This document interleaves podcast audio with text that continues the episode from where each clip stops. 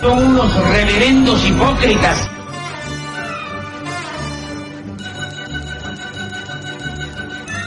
¿Por qué no suben a la tribuna a responderme si son tan hombrecitos? Tú te puedes reír, tú puedes decir lo que tú quieras, pero tú mientes.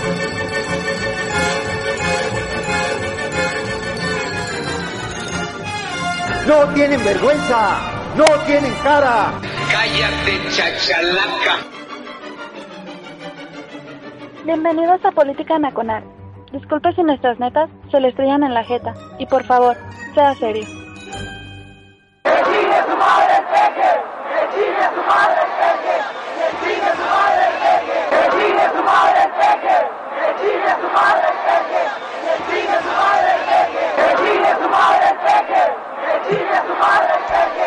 Llegamos tarde, pero ya estamos en ambiente, se nota, ¿verdad?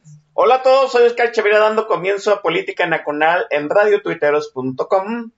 Bienvenidos sean todos ustedes a este desmadre de viernes, 8 de la noche. Ya traen su botana, ya está la bebida lista, ya están los chakras, chakras a punto de eh, alinearse. Van a tener su epifanía, ¿sí? Hoy, hoy la porra se nota que ya viene con dos, tres salipuces entre pecho y espalda, ¿sí? Porque ya sabe usted, ¿no? Este, ahora resulta que la gente bebida es la que le mienta la madre al presidente. Pues este, este país ha de ser un país muy bebida. Se dice, se sospecha, se rumora que eh, en los vuelos donde eh, que toma el presidente para viajar a sus, giras, a sus giras, en realidad va a ver a sus eh, queridas, pues ya no sirven este, bebidas alcohólicas para que no le mienten la madre al presidente. Mentarle la madre al presidente es una muy saludable muestra de libertad de expresión. Yo se los digo, compañeros, camaradas, compatriotas, nótese la efusividad del joven Chavira, ¿no? Este es eh, el, fin de semana largo de marzo. Vamos a inaugurar el, el Spring Break. Ya están aquí los Spring Breakers. Ah, eso me reportan desde Puerto Vallarta. Uno que está aquí totalmente recluido en su casa tras 365 días. Ah, de alguien debería mandar pastel, algo. Bueno, mire, yo ya se, me serví tequila. hoy sí, mm, pero que me perdonen los agentes rusos, pero sí se me antojó un tequilita, una bebida de mi tierra, de mis tierras tapatías. Y qué bueno, qué bueno que estamos entrando en el mood. Ya llegó el coronel Chorizo, entonces ya podemos empezar este desmadre. Ah, mire, y está Iván Rubio. Iván Rubio es como nuestro interventor de gobernación, pero en las cuestiones del playlist. ¿Sí? Si Iván Rubio aprueba, aprueba el playlist, ya, estamos del otro lado. Vamos a poder cobrar nuestra quincena. Eh, déjeme presentar primero al invitado de hoy, que no necesita gran presentación porque quiero hacer una mención. Está conmigo, pues ya lo sabe usted, a muy señor de esta estación, es parte de, del alto mando, es eh, jefazo del HLDT y me da mucho gusto que siga dándole toallas a, a dos, tres pendejos chairos, el maestro Don Vix. Maese, bienvenido. Hermano Oscar, muy buenas noches, gracias por la invitación, siempre es un gusto estar aquí contigo y con tu auditorio. Gracias de verdad por poder darle en la madre a la semana aquí contigo y pues más que listos, este, un saludo para toda la gente que nos está haciendo comentarios en Twitter y en el tag de la estación. Qué gusto leerlos, de verdad. Sí, qué gusto que, que esté aquí de nuevo, digo, para que nos suba el rating, como si lleváramos eh, algún tipo de comisión por el rating, ¿no? oiga, me dice, debo hacer una mención especial antes de los vales del Walmart, porque eh, me pidieron a cierta persona que nos escucha desde Holanda, pues que lo mencionáramos. Si está todavía ahí, le voy a deber la mención, pero ya nos escuchan desde Holanda, maese. Este país cada vez se, parece más a Dinamarca que ya nos escuchan en Holanda, maese. No, pues qué chulada, porque este, bueno, en el viejo continente hay gente de estupendo gusto, sobre todo musical, y qué bueno que reconozca la calidad de este programa. De verdad, un abrazo fuerte para toda la gente que nos escucha en Europa. Fuera de toda mamada, de veras que sí da gusto y qué bueno que nos escucha. Sí, ya le, le pusimos una chincheta más aquí al mapa mundi que está en la cabina de política nacional, desde donde nos escuchan. E, el día que lleguemos a escucharnos en, allá en algún lugar del Pakistán, ese día me voy a sentir realizado, el Chavira se, escuchó en Pakistán y ya con eso podemos retirarnos de este desmadre. Oiga, eh, hoy vamos a dejar de lado eh, mentar madres contra Andrés y toda su pues qué podría y todo su palacete entre las eh, entre, las feminazis que conforman su gabinete y los sumisos eh, que componen el resto del gabinete, vamos a dejarlo de lado, el circo de eh, este gobierno federal, para hablar pues de otro circo, ¿no? Mire usted, a principio de este año, si usted escuchó el programa de Política Nacional, estuvo aquí con nosotros Fernando Dvorak y mi estimado Leo García MX. Los traje ellos primero porque dijimos que este año pues íbamos a perder amistades. Hay que decirlo, ¿no? Yo, yo ya vengo resignado a perder amistades, a que a mí miente la madre gente que general no me, generalmente no me mienta la madre, porque pues, es el año de elecciones intermedias y ya empieza el bus de las eh, campañas que están a 15, 21 días de que empiece pues, este cochinero, ¿no? Y eh, vamos a la batalla por qué chingados vamos a hacer con el Congreso a, la mitad del sexenio, ¿sí? De un, de un, sexenio que ya sabemos que es un retroceso.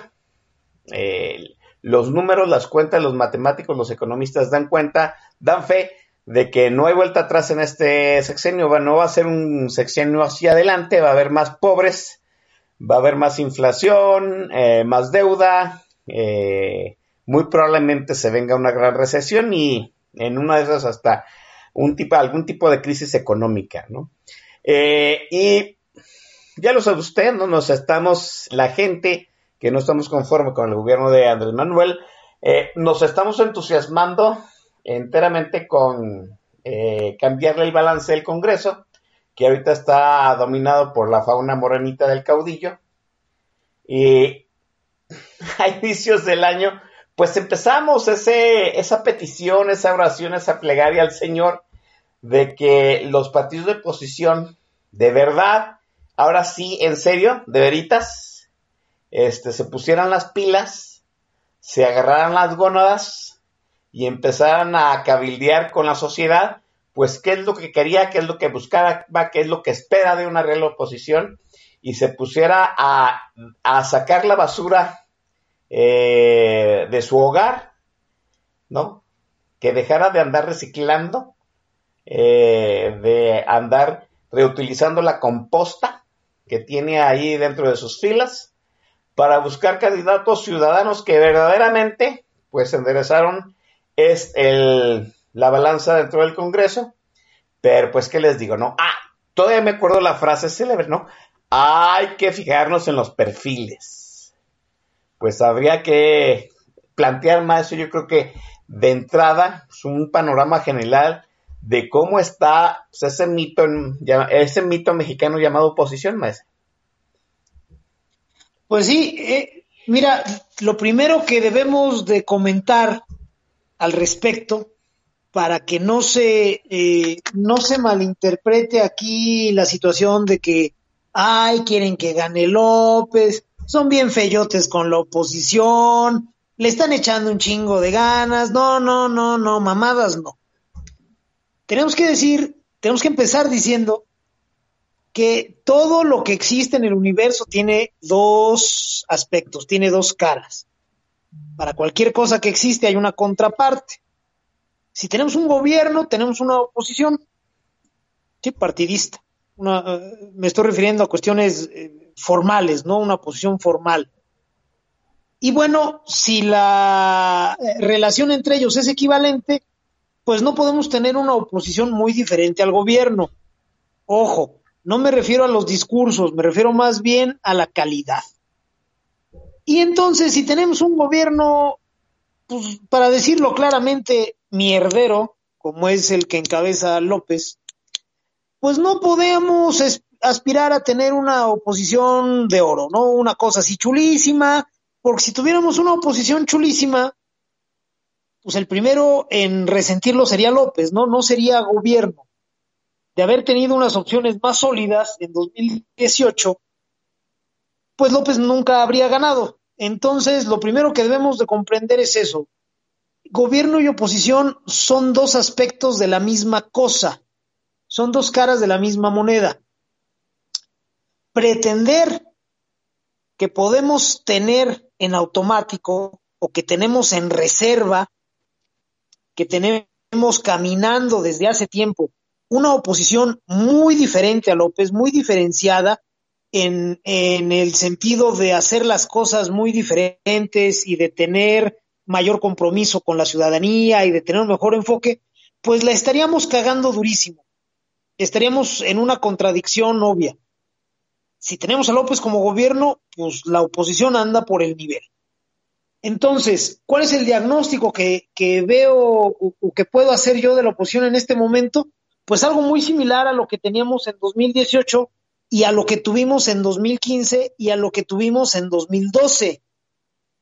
Y no me voy más para atrás, nada más para no entrar ya en más controversias. Vamos a decir que la oposición de 2021 no es muy diferente de la oposición de 2012. Entonces, agárrense porque en 2012 tuvimos una cosa este, terrible de oposición, por ahí, bendito a Dios, llegó el licenciado Chulo, pero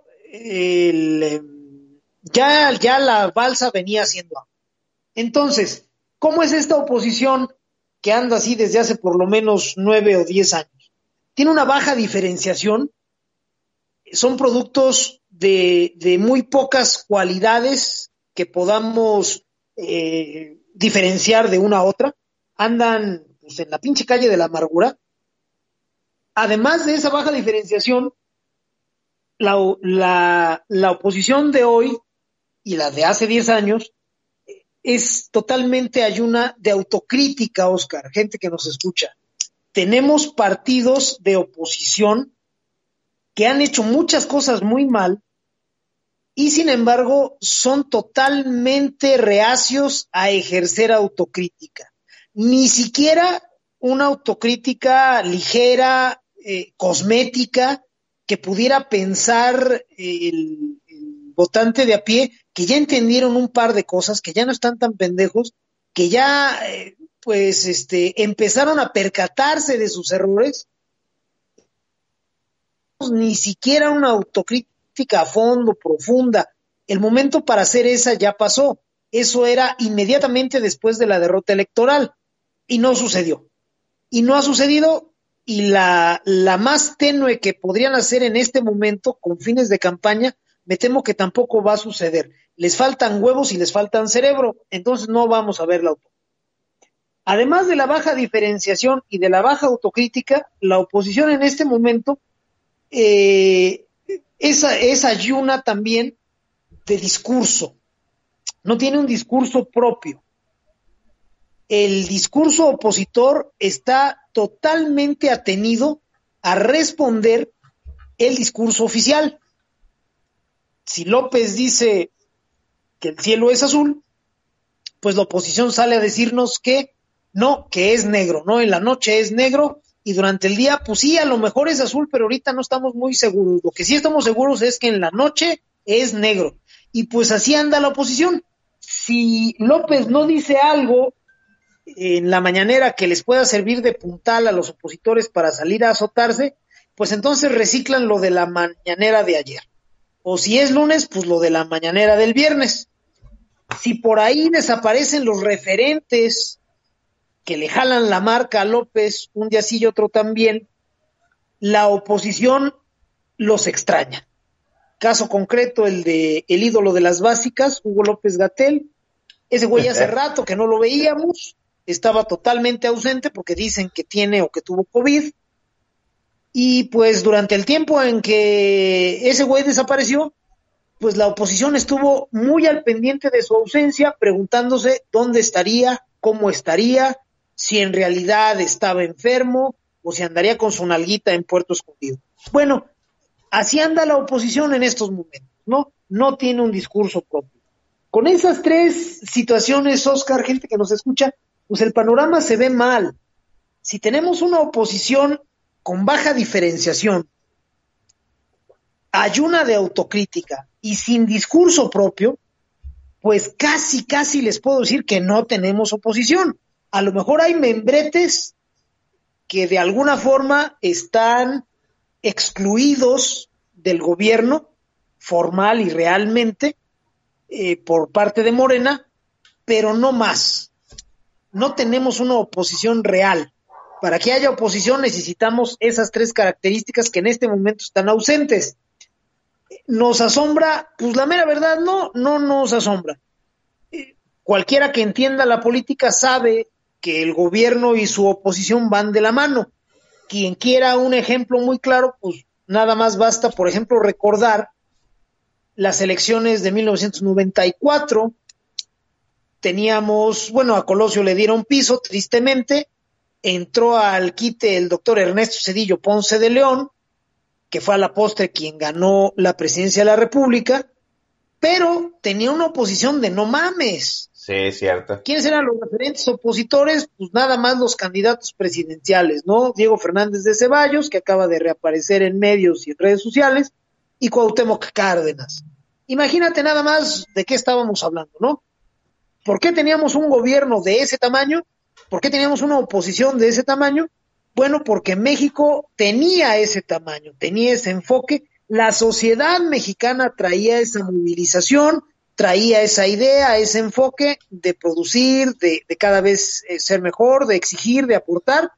Bueno, pues estábamos en el cielo y, y hasta ahora nos damos cuenta, ¿no? Quien quiera ver cómo se han movido los presidentes desde Cedillo para acá, pues también convendría que le echara un ojito a los referentes opositores que ha tenido cada presidente. Después de Cedillo, el presidente fue Fox, que no estuvo tan mal como los que están ahorita, pero pues también fue una decepción. ¿Quiénes eran sus referentes opositores? Pues andaba por ahí la Bastida, por el lado del PRI, y andaba otra vez Cárdenas, ya con un discurso muy desgastado, berrinchudo, pues ahí seguía, ¿no? Después vino como presidente Felipe Calderón, donde sí ya las cosas empezaron a poner muy culeras, ¿Quiénes eran sus referentes opositores? Pues imagínate nada más, cabrón. Estaba Roberto Madrazo por el PRI y López por el PRD. Tristísimo. y nos vamos al 2012. ¿Quién es el presidente Peña? Ya de plano, ya muy jodido el, panorama. ¿Y quiénes eran sus opositores? Josefina Vázquez Mota, no mames, ¿en serio? Sí, Josefina. Y otra vez López. Pues no chinguen. O sea, si se dan cuenta, no es mala suerte, no es un proceso ajeno a quien encabeza el gobierno en un momento determinado, es toda la oferta política determinada desde la sociedad, Oscar. Entonces, con esas este, condiciones, pues yo no soy muy optimista de que la oposición vaya por sí a presentarnos algo muy diferente. Más adelante en el programa comentaremos que desde la sociedad se puede provocar en el ambiente local pues un resurgimiento de las oposiciones. Ya estamos sobre el tiempo desde hace rato, pero bueno, pues no hay peor lucha que lucha villa y, podríamos hacerlo. Pero eh, el agente de cambio, el precursor, el disparador, va a venir desde la sociedad porque siempre viene desde ahí. Puede ser un proceso largo y muy amplio, como el que empezó en los ochentas en México, y se coronó con, con el, el triunfo en el 97 de los partidos de oposición en el Congreso y en el 2000 con Fox, o puede ser un proceso de urgencia como el que estamos necesitando y que podríamos realizar ahora, pero bueno, el punto es que siempre el disparador es la sociedad y si no nos movemos mucho y muy bien, Oscar, pues el panorama cada vez va a estar más de la burger y créanme que desde los partidos no va a haber un movimiento real, un cambio importante, relevante, eh, como el que estamos necesitando. Sí, así es. Hay, que decirlo claramente, ¿no? Me parece que el Maestro Olympics ha eh, evidenciado de una buena forma el hecho de cómo se fueron degradando los candidatos presidenciales, todos ¿Qué quiere decir? Que no solo el partido en el poder se fue degradando en cuanto a candidatos, en cuanto a perfiles, eh, eh, sino también la oposición. Eh, tú, es una degradación política del país que en cierto sentido va de la par de la mano, ya lo hemos explicado varias veces, se ha dicho hasta el hartazgo en Twitter, pues que también hay una degradación de la responsabilidad de uno mismo como ciudadano, ¿no? Nos costó un tanate y yo creo que la mitad del otro construir la transición a partir de la represión del Jurásico Institucional en los años 70. Esa represión, represión del, de la dictadura perfecta le dio 20 años de tiempo extra al partido, ¿sí? pero vamos, este, desde la, la localidad se empezaron a ganar espacios. Nuevamente hacemos el recuento de cómo el PAN ganó la gobernatura. empezó primero a ganar alcaldías, ¿no? Cómo se fue minando el Congreso a través de, los diputados plurinominales, gente que con poco hacía un montonal de cosas. Eh, un puñado de diputados ganaba muchas cosas, servía de mucho contrapeso, y ahora vemos cómo Morena tiene este, la mayoría del Congreso, son más de 300 diputados y todo, y de todos, pues de, eh, alguno valará de forma diferente, pero todos son levantaderos del caudillo.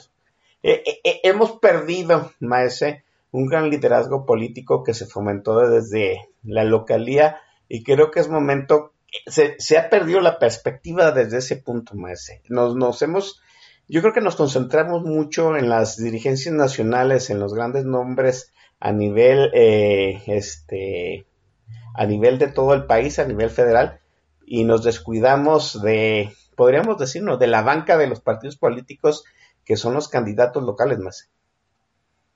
Sí, y tiene cierta lógica, Oscar. Fíjate, ¿qué sucede? En los 80 comienza un, movimiento político local en las penínsulas. Es bien curioso cómo lo más lejano del, del, centralismo, incluso geográficamente, es lo que empieza a moverse en sentido contrario, ¿no? En Baja California y en Yucatán empieza a haber fuertes movimientos opositores al PRI sistema. Después eso empieza a contaminar, en el mejor sentido de la expresión, al norte del país, ¿no? Pasa concretamente a Chihuahua y tenemos unos eh, eh, ciudadanos bien, bien entendidos eh, en cuál debía de ser su rol. Gente que estaba harta de las carencias, harta de las malas decisiones, harta de los malos resultados y empieza a operar en donde, pues en el único lugar donde puede operar el individuo, en el ambiente local. No, no puede suceder de otra manera. ¿Y qué sucede después?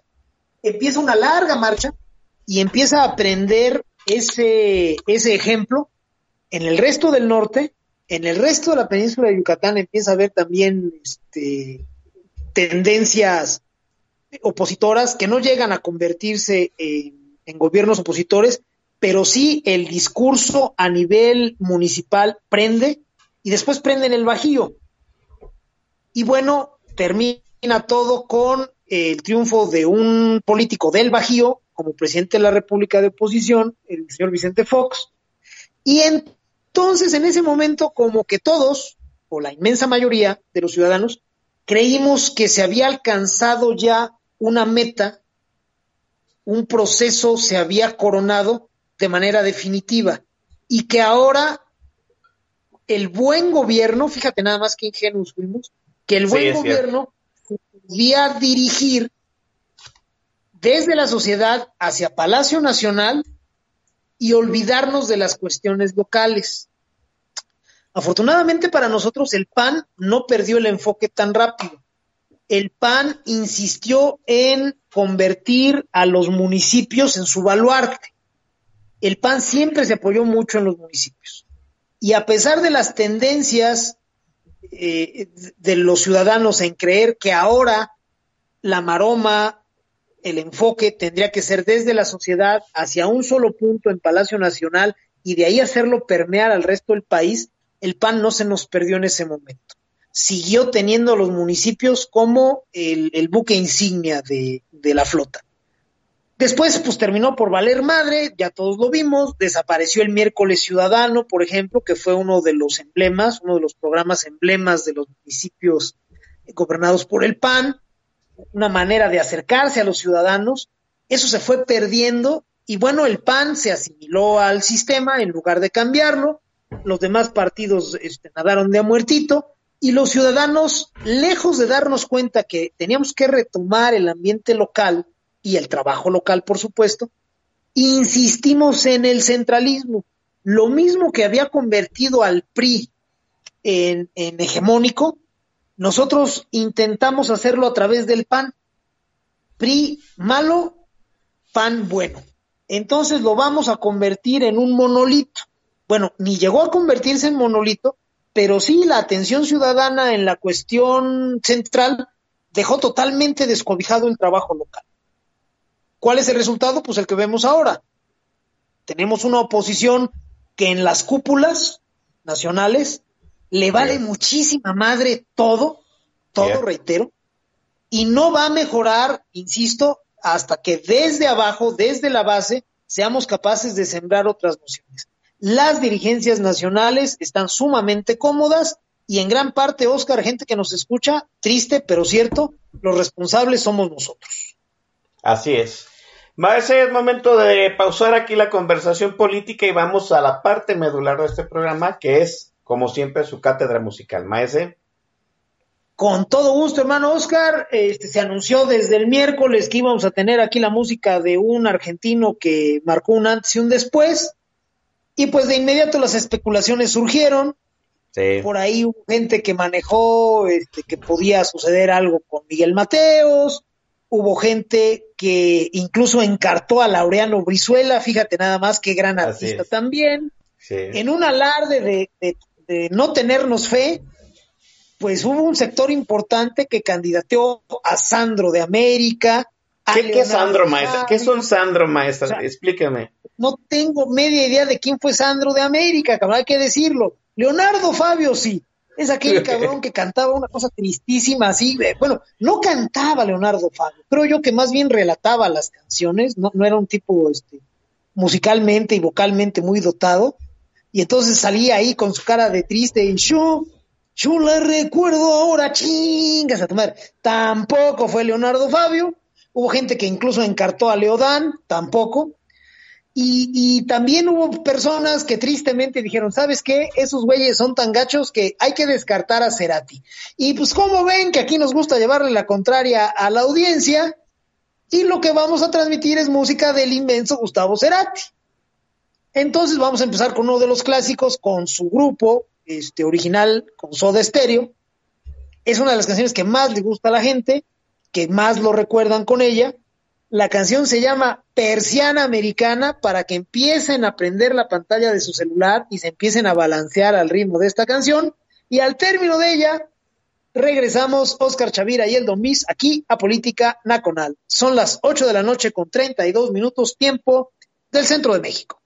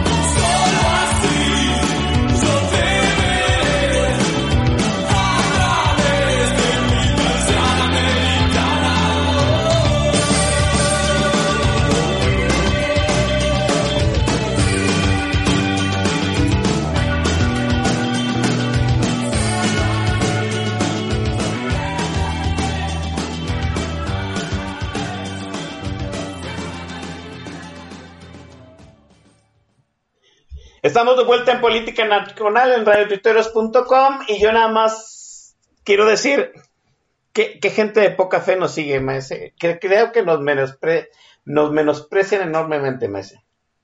Eh, sí, fíjate que parece ser que están ya este, muy viciados por, por este, lo que hemos programado anteriormente. Entonces, no sé, no sé, tendríamos que, que entrar a un análisis de ahí de, de, qué está pasando. Sí, así es. Pero mientras eh, analizamos qué tan dañados han estado por todos los años que han escuchado buena música del Macedon Mix, vamos a las menciones. Maese, las suyas primero.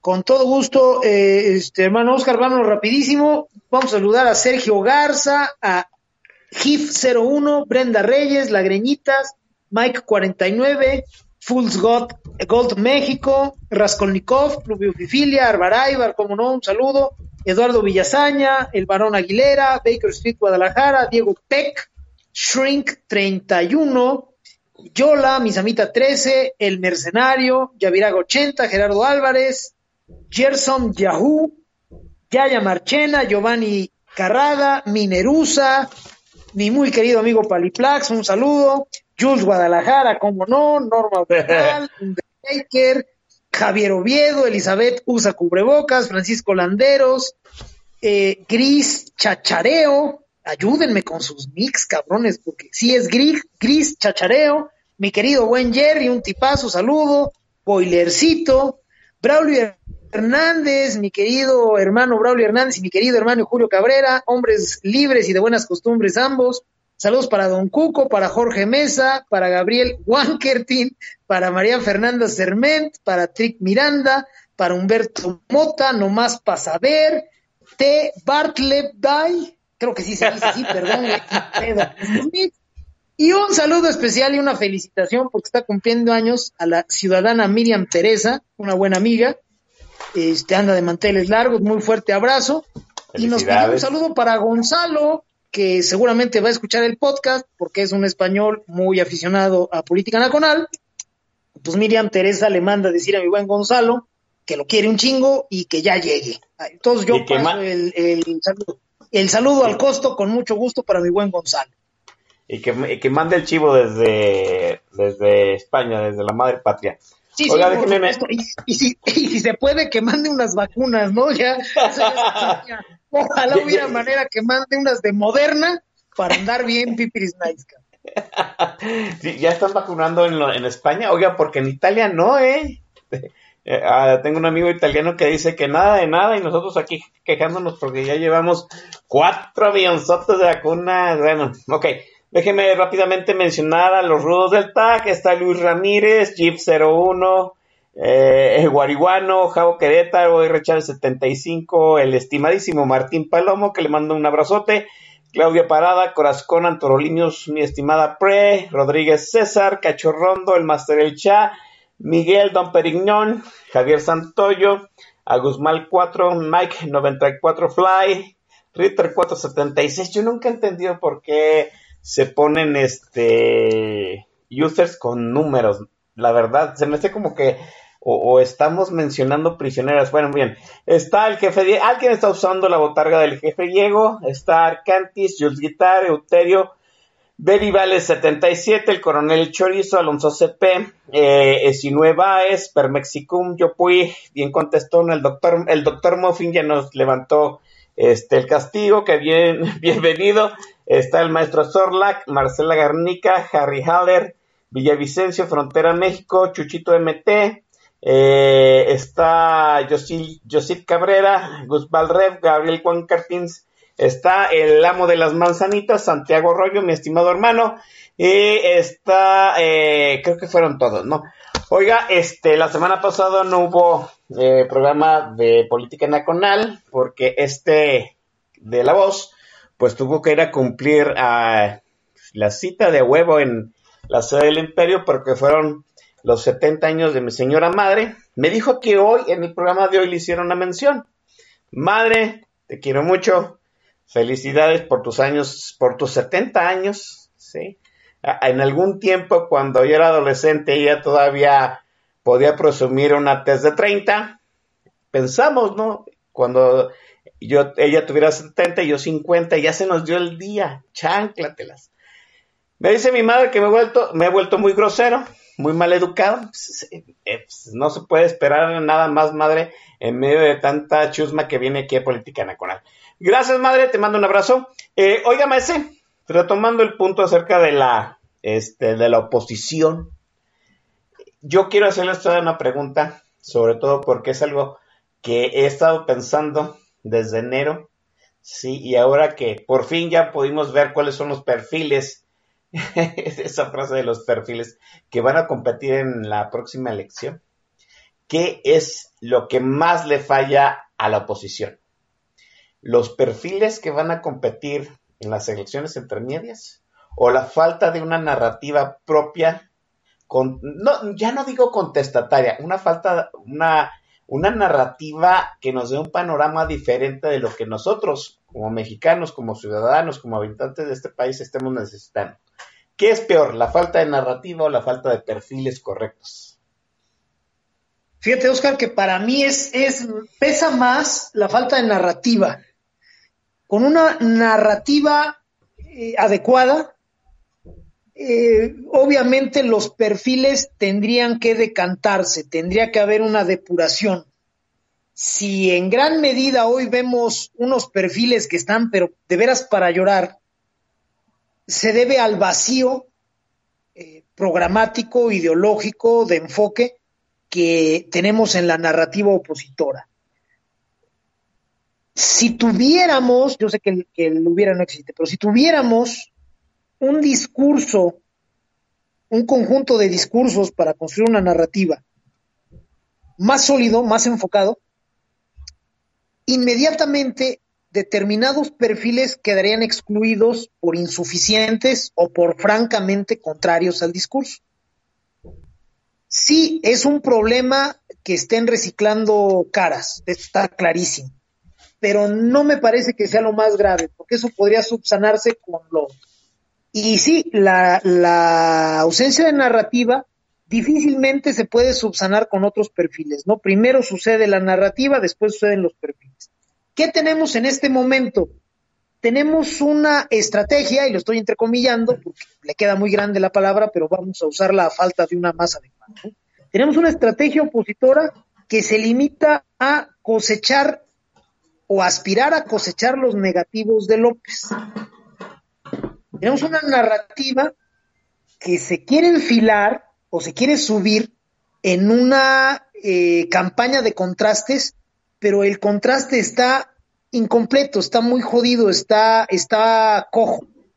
Un contraste cabal es yo tengo A, yo hice, yo conseguí, yo logré X, yo estoy proponiendo Z, y lo que está demostrando el gobierno federal o lo que está demostrando Morena o lo que está demostrando López es esto, todo lo contrario, más pinche, menos, menos completo, más capaz.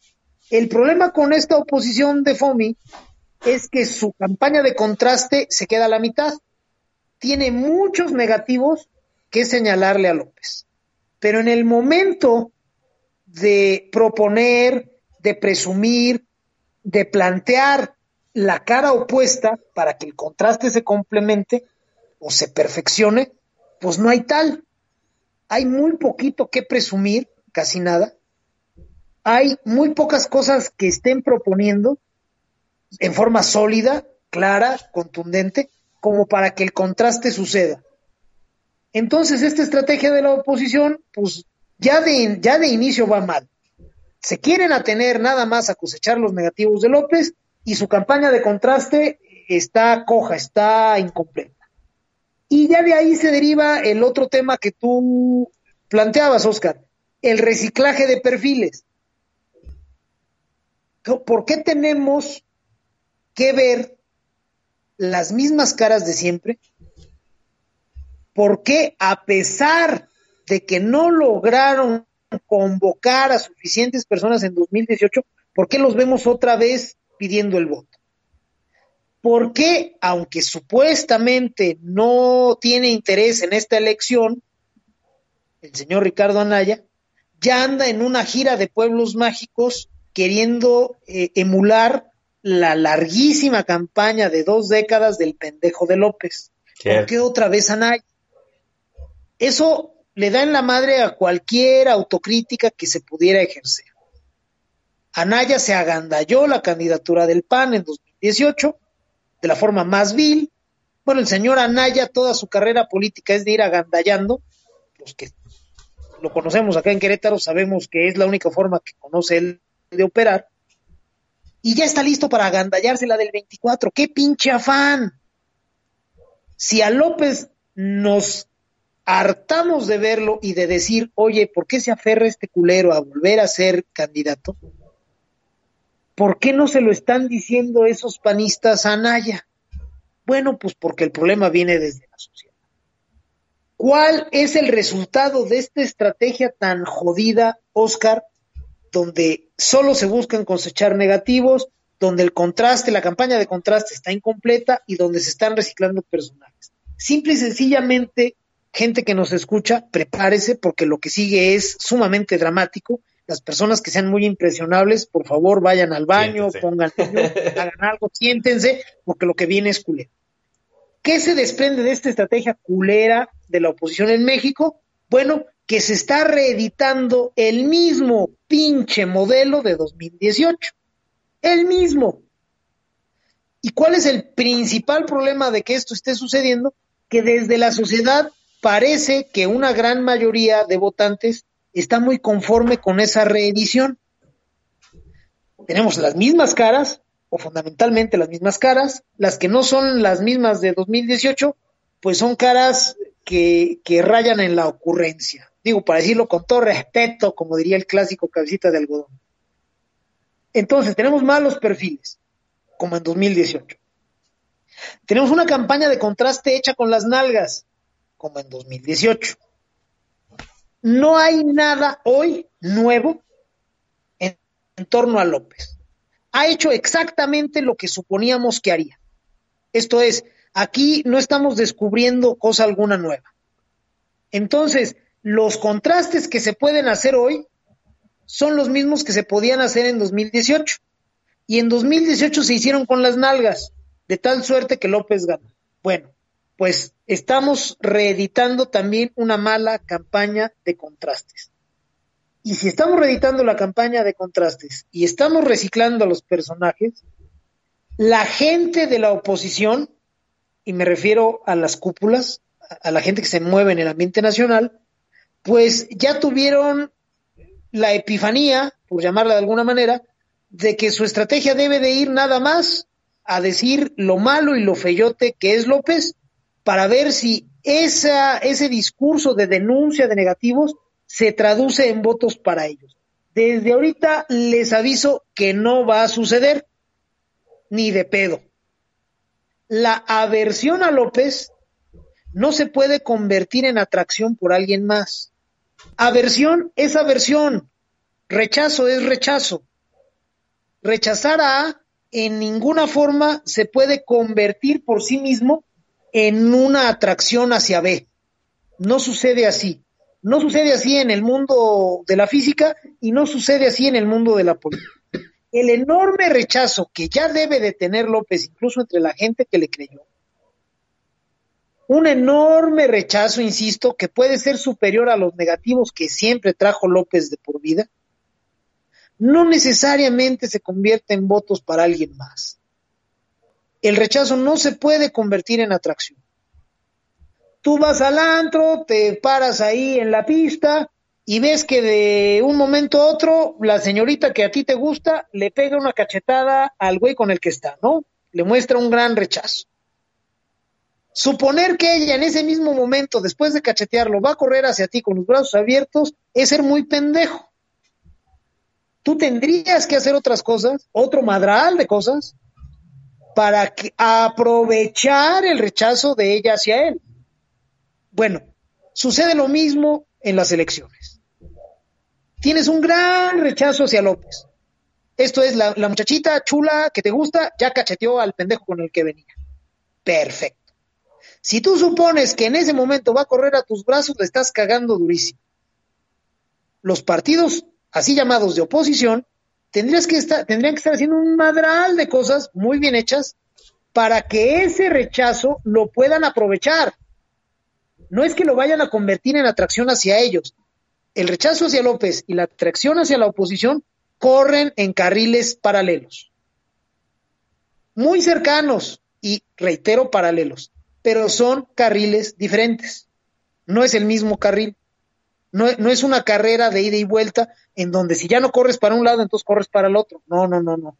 Los carriles van pegaditos, van paralelos, para donde va uno va el otro, pero son dos pinches carriles diferentes.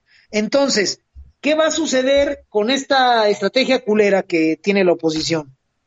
Pues que sí, si insisten en denunciar los negativos de López, pues van a obtener que López tenga un gran rechazo. Que eso se note en votos a favor de ellos es una cosa totalmente diferente. Y si no lo entienden así y no se ponen a trabajar con un discurso en positivo que los coloque como opción real, no les va a caer ni madre de esos votos de rechazo, les aviso desde ahorita. Y entonces, ¿qué va a suceder con el rechazo que más nos importa, no? El rechazo de la gente que llegó a creer en López y que ahora no cree.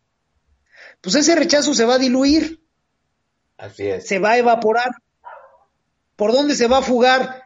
por la dádiva, que siempre es importante. O sea, este pendejo ya me quedó mal en lo que yo esperaba, pero ahorita me está poniendo un billetito o llegó la señora del movimiento territorial el día de la elección con billetes de a 500 y me dijo que aquí cuántos teníamos credencial del INE vigente, le dije que cuatro, me dio dos mil pesos y me pidió que me los lleve en este momento a votar. Bueno, pues voy y voto por ellos, ¿no? Por mis 500 pesitos each.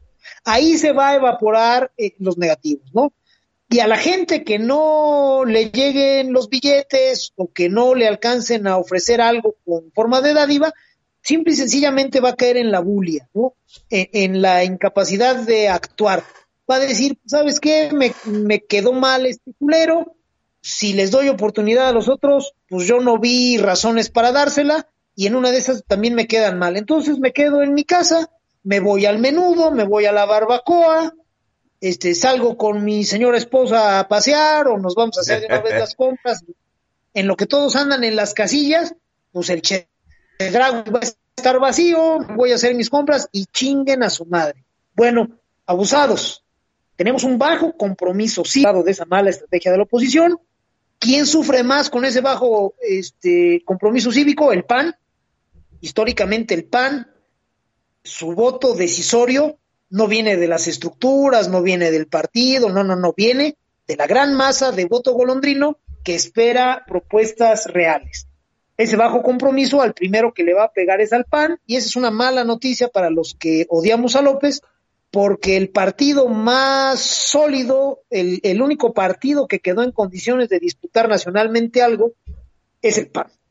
Y también, otra de las consecuencias de esto, ya para terminar, pues es una ausencia de diálogo entre sociedad civil y eh, partidos de oposición. No tenemos un, vínculo como para decir, oye, a partir de este eh, vamos a movilizarnos el día de la elección. No lo hay, no lo veo que esté sucediendo y en esa ausencia de diálogo, pues el día de la jornada electoral, en el día del momento decisivo, donde tendríamos que estar muchos muy motivados, eh, comunicándonos en WhatsApp, comunicándonos en redes sociales, oye, vamos a votar, oye, convence a tus papis de que no se queden, eh, eh, convenciendo a la gente de que es seguro ir a votar a pesar del COVID, pues lo que va a suceder es una chingadera que pues yo no quisiera advertirles, pero pues estoy en el deber moral de hacerlo, va a suceder, ¿no?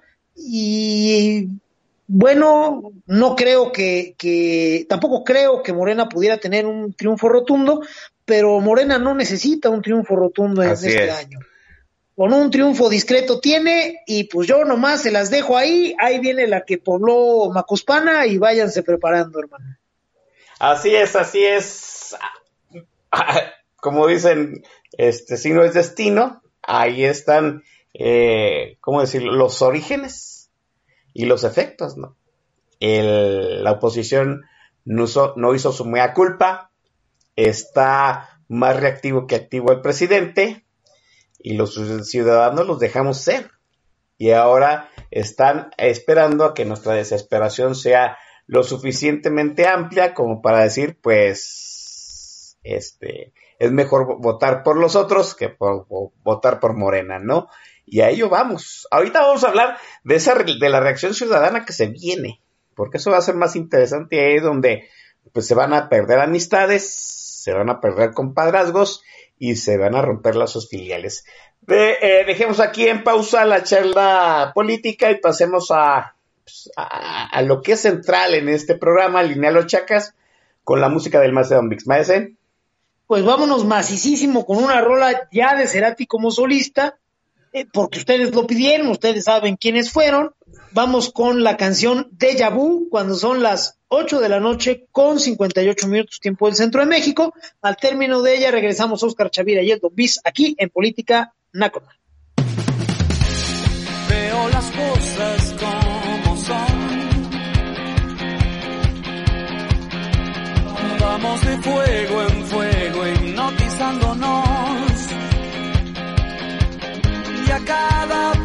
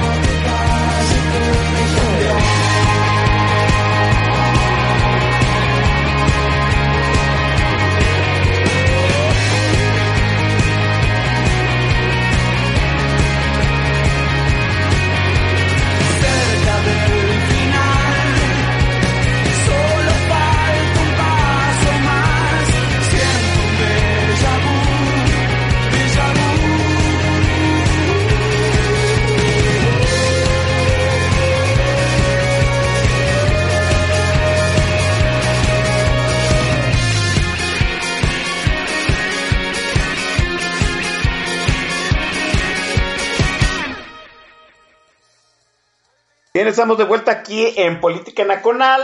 Vamos a las menciones de hijos de, la, de los que llegan a la mitad del programa, merece porque pues también merecen, merecen la mitad de los vales. Sale, sale probado, sale calado. Saludos y agradecimiento de estarnos escuchando a Jorge Gón, a Corazcón, a B. Barrera, a mi querido tomandante El Budu. Ay, Budu, sí. Sí, sí, a Potrillo León, al vecino A. Lefebvre, a Romina RTCG y a mi muy estimada Marce Esqueda. Gracias por escucharnos. Gracias a todos ellos. Oiga, maese, ¿sabe qué sucede? Me, me gusta mucho esa teoría de este, la versión Obrador no se puede convertir en atracción a alguien más.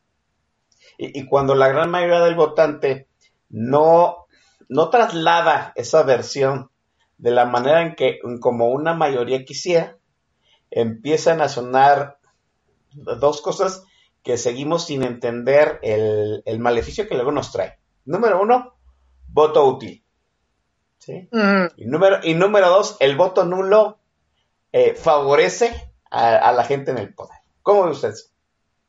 Pues mira, primero el voto útil, tenemos que usar el meme de los changuitos, cabrón. Pues imagínate a cualquier cruzaboletas aferrado al voto útil y llega, voto útil, ajá, por mi candidato, ay, no.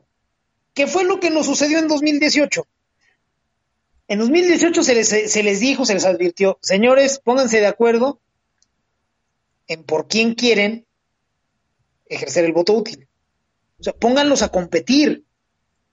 En este caso a Pepe Mid y al Chico Migrañas. Exíjanles para que den color, para que logren diferenciarse. El problema con los cruzaboletas mexicanos es que creen que voto útil es convencer a alguien de que vote por tu gallo cinco o seis meses antes de la elección. Y pues no mamen, eso no es voto útil. Eso es querer padrotear al otro.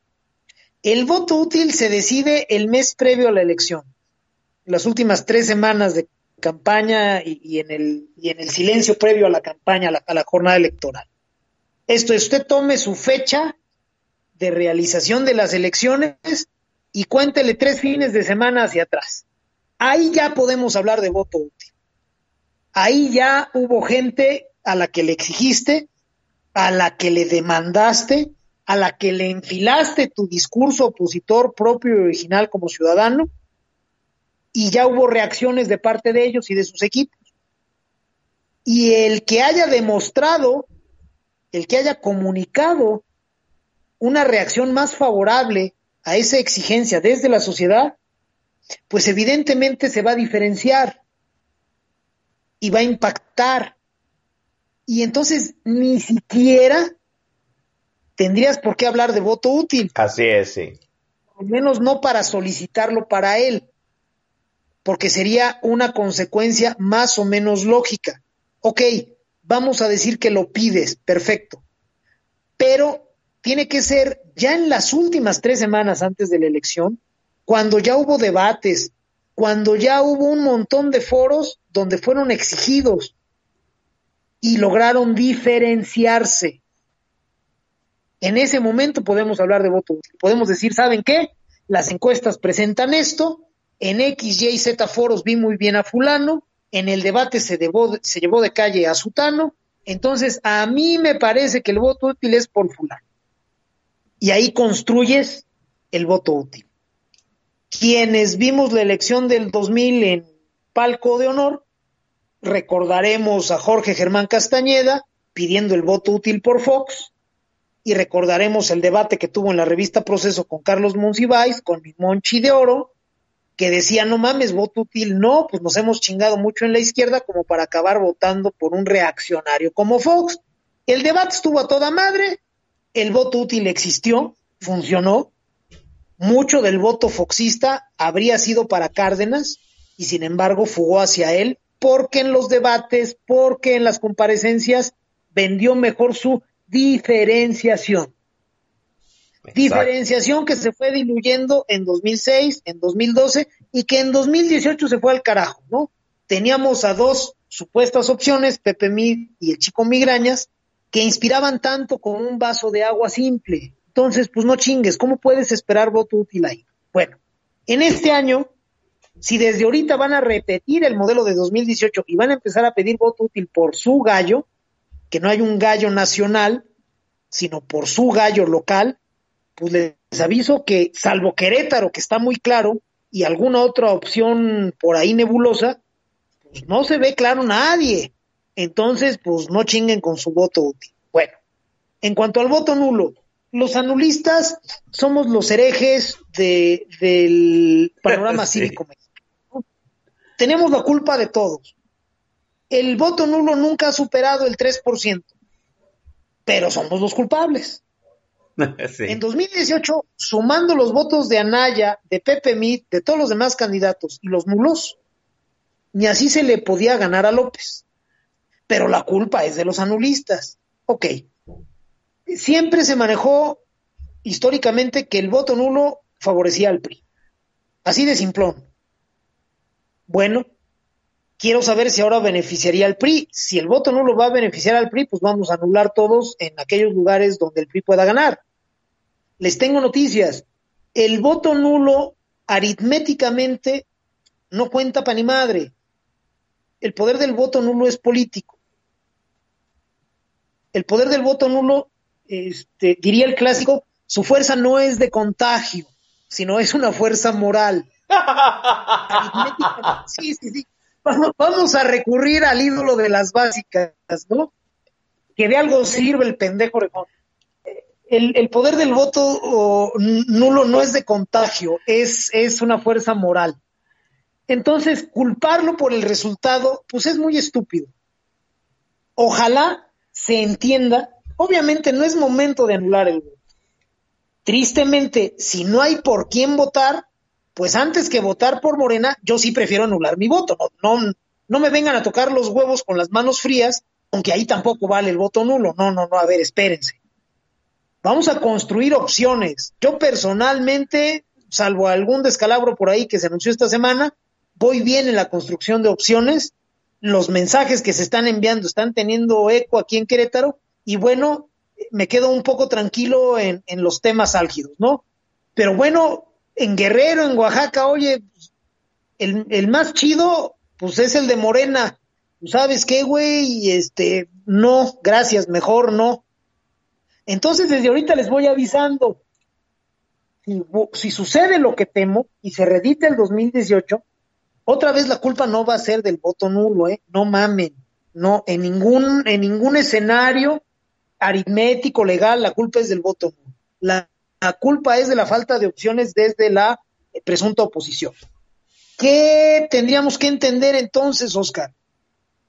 El voto útil, la noción del voto útil, depende de la diferenciación de candidatos.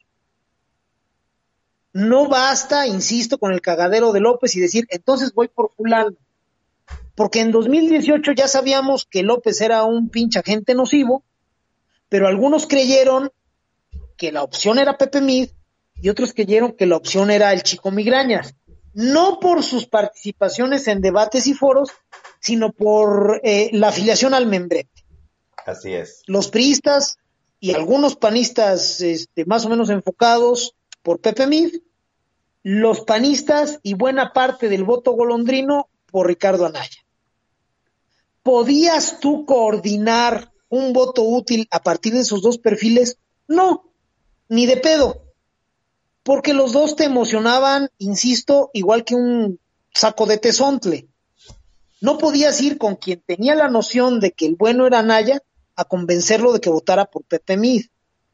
Y tampoco podías ir con el que tenía la noción de que la solución era Pepe Mid y, y, convencerlo de que votara por Anaya. ¿Por qué? Porque no se diferenciaron.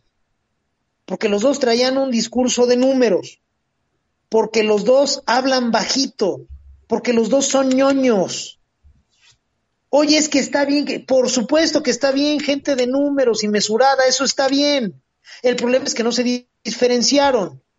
Y entonces era muy difícil decir, me voy con melón o me voy con sandía. Bien, si no vamos a poder diferenciar candidatos en los ambientes locales en 2021, el voto útil no va a existir. Quienes crean que el voto útil existe porque lo aludes, porque lo invocas y porque dices que debe de ser para A, sin que A sea suficientemente diferente a B, a C y a D, pues le estás cagando durísimo y te estás haciendo pendejo. El voto útil radica en la capacidad de las opciones de diferenciarse, apostando que una sea tan capaz de diferenciarse, que pueda diferenciarse en forma tan clara, que logre hacer abandonar nociones preconcebidas en favor de otros candidatos para atraerlas consigo, lo que hizo Fox en el 2000. Bueno, otra cosa que debemos entender en, función de estas nociones de votos, necesitamos un polo opositor. Estuvimos hablando antes de atracción y rechazo. Entonces tenemos que hablar de polos. Bien. Mucha gente en México, votantes que, que odian a López y están dispuestos a hacer lo que sea para ganarle, excepto pensar, creen que todo esfuerzo opositor eventualmente se convierte en un polo opositor, en una opción que atraiga votos. Falso. Un polo opositor es eso. Es una sola opción tan poderosa, tan irresistible, que atrae en forma más o menos lógica, más o menos natural, a las opciones que se, eh, se oponen o, o, son disidentes de, de, la, de la vertiente hegemónica, que en este caso es Morena. Si los esfuerzos opositores no son capaces de diferenciarse, no son capaces de emocionar, no son capaces de inspirar, ninguno de ellos se va a convertir en un polo opositor. Si esos esfuerzos opositores no logran alumbrar a un polo opositor, López y su partido van a volver a ganar en 2018. Se les está diciendo desde ahorita, Oscar. Ojalá se entienda, porque después la culpa fue de los que tenían que votar por A y mejor votaron por B. Y si no, la culpa va a ser de esos pinches herejes anulistas culeros que este, hablan de otras dimensiones cívicas que no es la electoral y ahí yo no les entiendo y si les pido que me expliquen me dicen que yo piense y chusma, chusma. Bueno, se les está avisando desde ahorita. Si no logran diferenciarse las opciones, si no logra al menos una de ellas convertirse, evolucionar en polo opositor, en un concentrador de votos en contra de la opción hegemónica, nos la vamos a pelar durísimo, Oscar, gente que nos escucha, y se les está avisando con tiempo para que luego no vengan a mamar rifle. Nos, la, nos van a faltar manos, maese. Así de fácil, ¿no? Y nalgas, que, que, es muy, que es un más riesgoso. Exactamente. Hay tiempo todavía, maese, para... Yo, yo, la verdad, no veo otra inercia porque, ¿verdad? No, hay, no están las condiciones dadas como para que suceda algo diferente. Pero, pues, eh, son las elecciones, eh, son las elecciones en México. Disculpe usted. ¿Usted recuerda la, la elección de Vicente Fox? A, aquella, aquel, este, aquel debate que no se hizo por, no, no recuerdo por qué situación, y Fox sacó su peor, este, su peor faceta de necedad, cuando dijo hoy, hoy, hoy, hoy. y cómo, cómo, cómo su campaña revirtió esa faceta y la convirtió en el eje ganador. El Sí. último empujón que necesitaba para, pa- para esa diferenciación. Y, estábamos a, creo que estábamos un mes, 30, pues pasaditos de 30 días de la elección del año 2000. Eso, eso fue un golpe de suerte, fue un, un alumbramiento fabuloso. ¿Hay tiempo para, un, para ese tipo de alumbramientos en esta elección, Maese? Yo creo que sí. Donde hay talento siempre hay oportunidad, Oscar. Y México tiene estrategas, publicistas, asesores sumamente capaces, sumamente talentosos. Habrá que ver si los partidos son lo suficientemente honestos e inteligentes como para recurrir a ellos. ¿Por qué?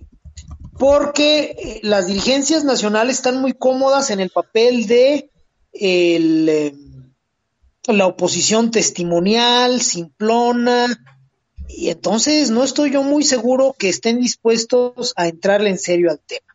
Bien, eh, en aquella ocasión, como bien lo señalas, Fox quería llevar a cabo una, una este, confrontación de ideas en algún foro y se estaban poniendo de acuerdo y Cárdenas decía que no había tiempo y Fox que sí. Y llegó el momento en que Fox se le botaron los birlos hoy. Y algo decía Cárdenas y ni siquiera lo dejaba terminar, ¿no? Reiteró, hoy, hoy, hoy. Pues de ahí, la gran mayoría de los opinadores salieron con la idea de que Fox había sepultado su, su campaña. Así es. Porque se habíamos, se había mostrado necio, burdo, torpe. Y, y oh sorpresa, Fox traía un equipazo, entre ellos traía a Santiago Pando, y todos nos ponemos de pie. Y al día siguiente ya tenía en marcha la contracampaña como para posicionar el hoy, hoy, hoy como una virtud. Hizo unos spots muy chulos donde mucha gente de todos los estratos sociales, de todas las apariencias, de todos los oficios, suscribía el hoy, hoy, hoy de Fox con una musiquita pegajosa y un ritmo y todos decían hoy, hoy, hoy. Y le dio la vuelta maravillosamente. Y en ese momento es cuando el seco, parco, mesurado, cara de chancla de Nicuauhtémoc Cárdenas se fue al fondo.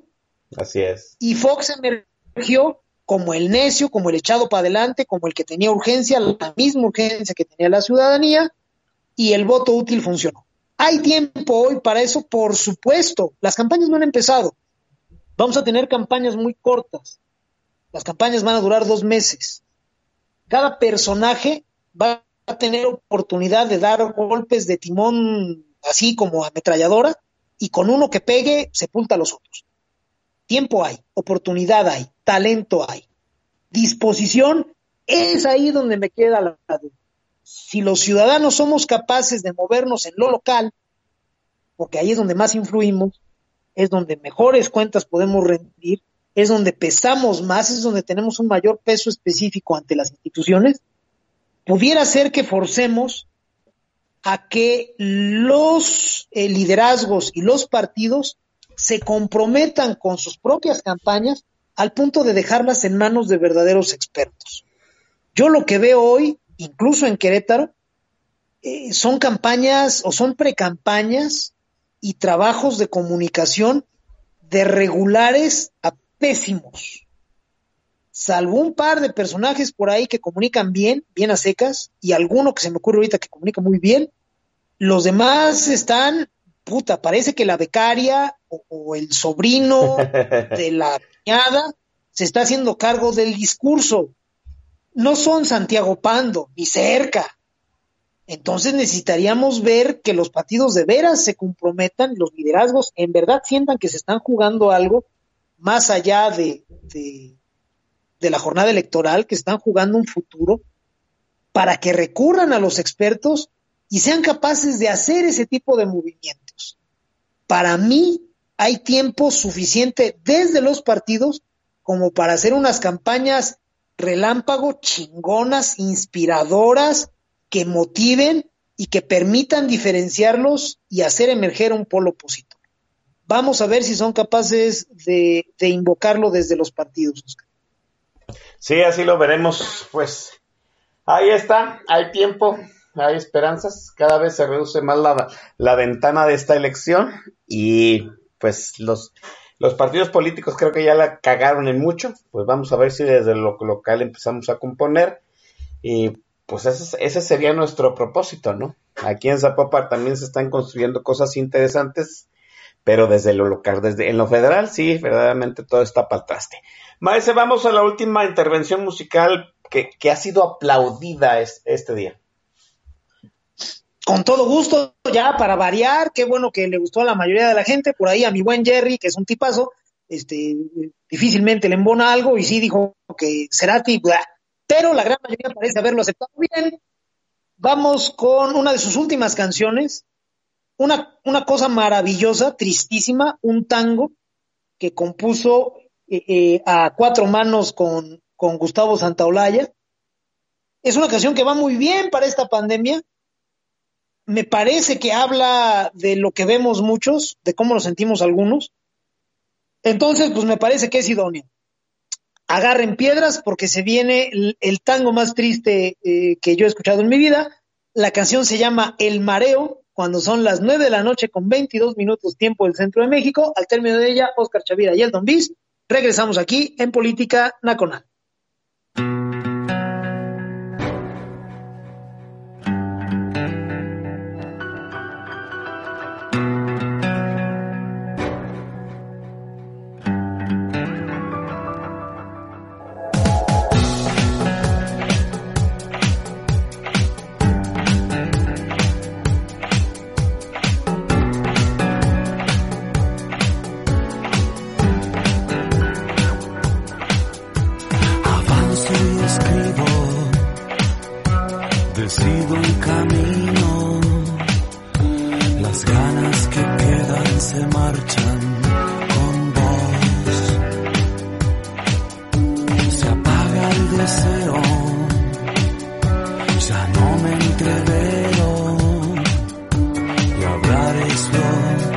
Se me da mejor. Con los ojos no te veo, sé que se me viene el mareo y es entonces cuando quiero salir a caminar. Con los ojos no te veo, sé que se me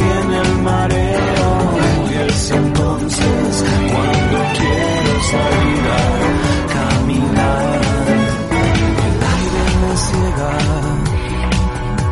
hay vidrio en la arena, ya no me da pena dejarte un adiós. Así son las cosas, amargas borrosas, son fotos veladas de un tiempo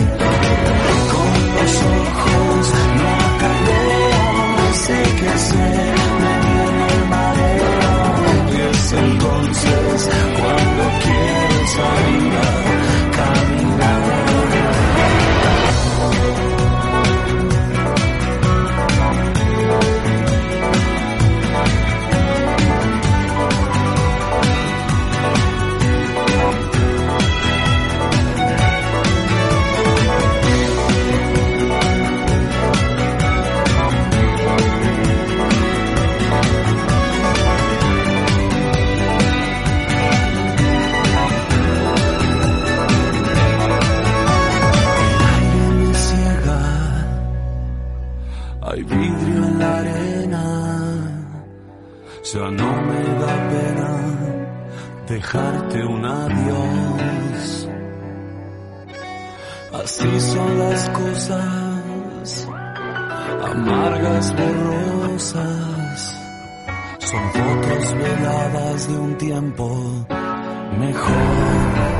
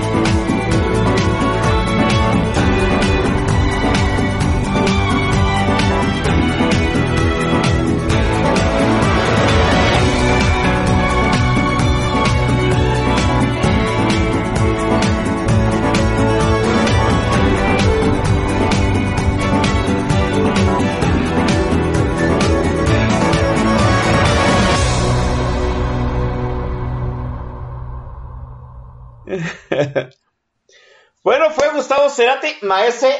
Hemos demostrado que nos tienen poca fe. Ciertamente, y eso me rompe el corazón, pero pues ya que chingados, este, seguiremos trabajando para ganarnos su confianza. Eh, agradezco que en esta ocasión a casi todos les haya gustado la selección musical. La realidad es que Cerati es un chingón y este y ha marcado la, la generación a la que pertenezco claramente y va a seguir marcando algunos otros como el Cid Campeador desde el más allá. Gracias por la invitación, mi querido hermano Oscar. Qué privilegio este, poder compartir ideas aquí contigo y con el auditorio. Gracias eh, por la invitación. Por favor, este, no se me descorazonen. Eh, las cosas que aquí decimos, pues sí, obviamente son muy netas y se ven del carajo, pero está el poder de uno y ese no hay más, pero siempre es suficiente. Espero que seamos capaces de trabajar por, este México, por entender lo que se requiere, por ser valientes como para intentarlo y por ser lo suficientemente locos como para no ceder en, el empeño. Gracias, Oscar, gracias a la gente que escuchado. Pásense un estupendo fin de semana. Muy buenas noches. Fue el maestro Don Vix en Política Nacional. Breve, conciso y directo a la nalga, como debe de ser el, eh, el beso robado para la chamaca. Nos vemos, muchachos. Es momento de bajarle dos rayitas al estrés. Al estrés, híjole, ya anda afectándome el tequila. Eh, es momento del spring break de primavera. Sí, gracias Benito Juárez por habernos brindado el día de suelto que es el próximo lunes. Nos estaremos escuchando la semana que entra. Le anticipo de una vez. La semana que entra viene el joven McLuff a echar chingados aquí a Política Nacional. Este, Entonces están todos invitados. Estamos invitando a usted y a todas sus hermanas. Mientras nos despedimos, bye, adiós, arrivederci, cuídense.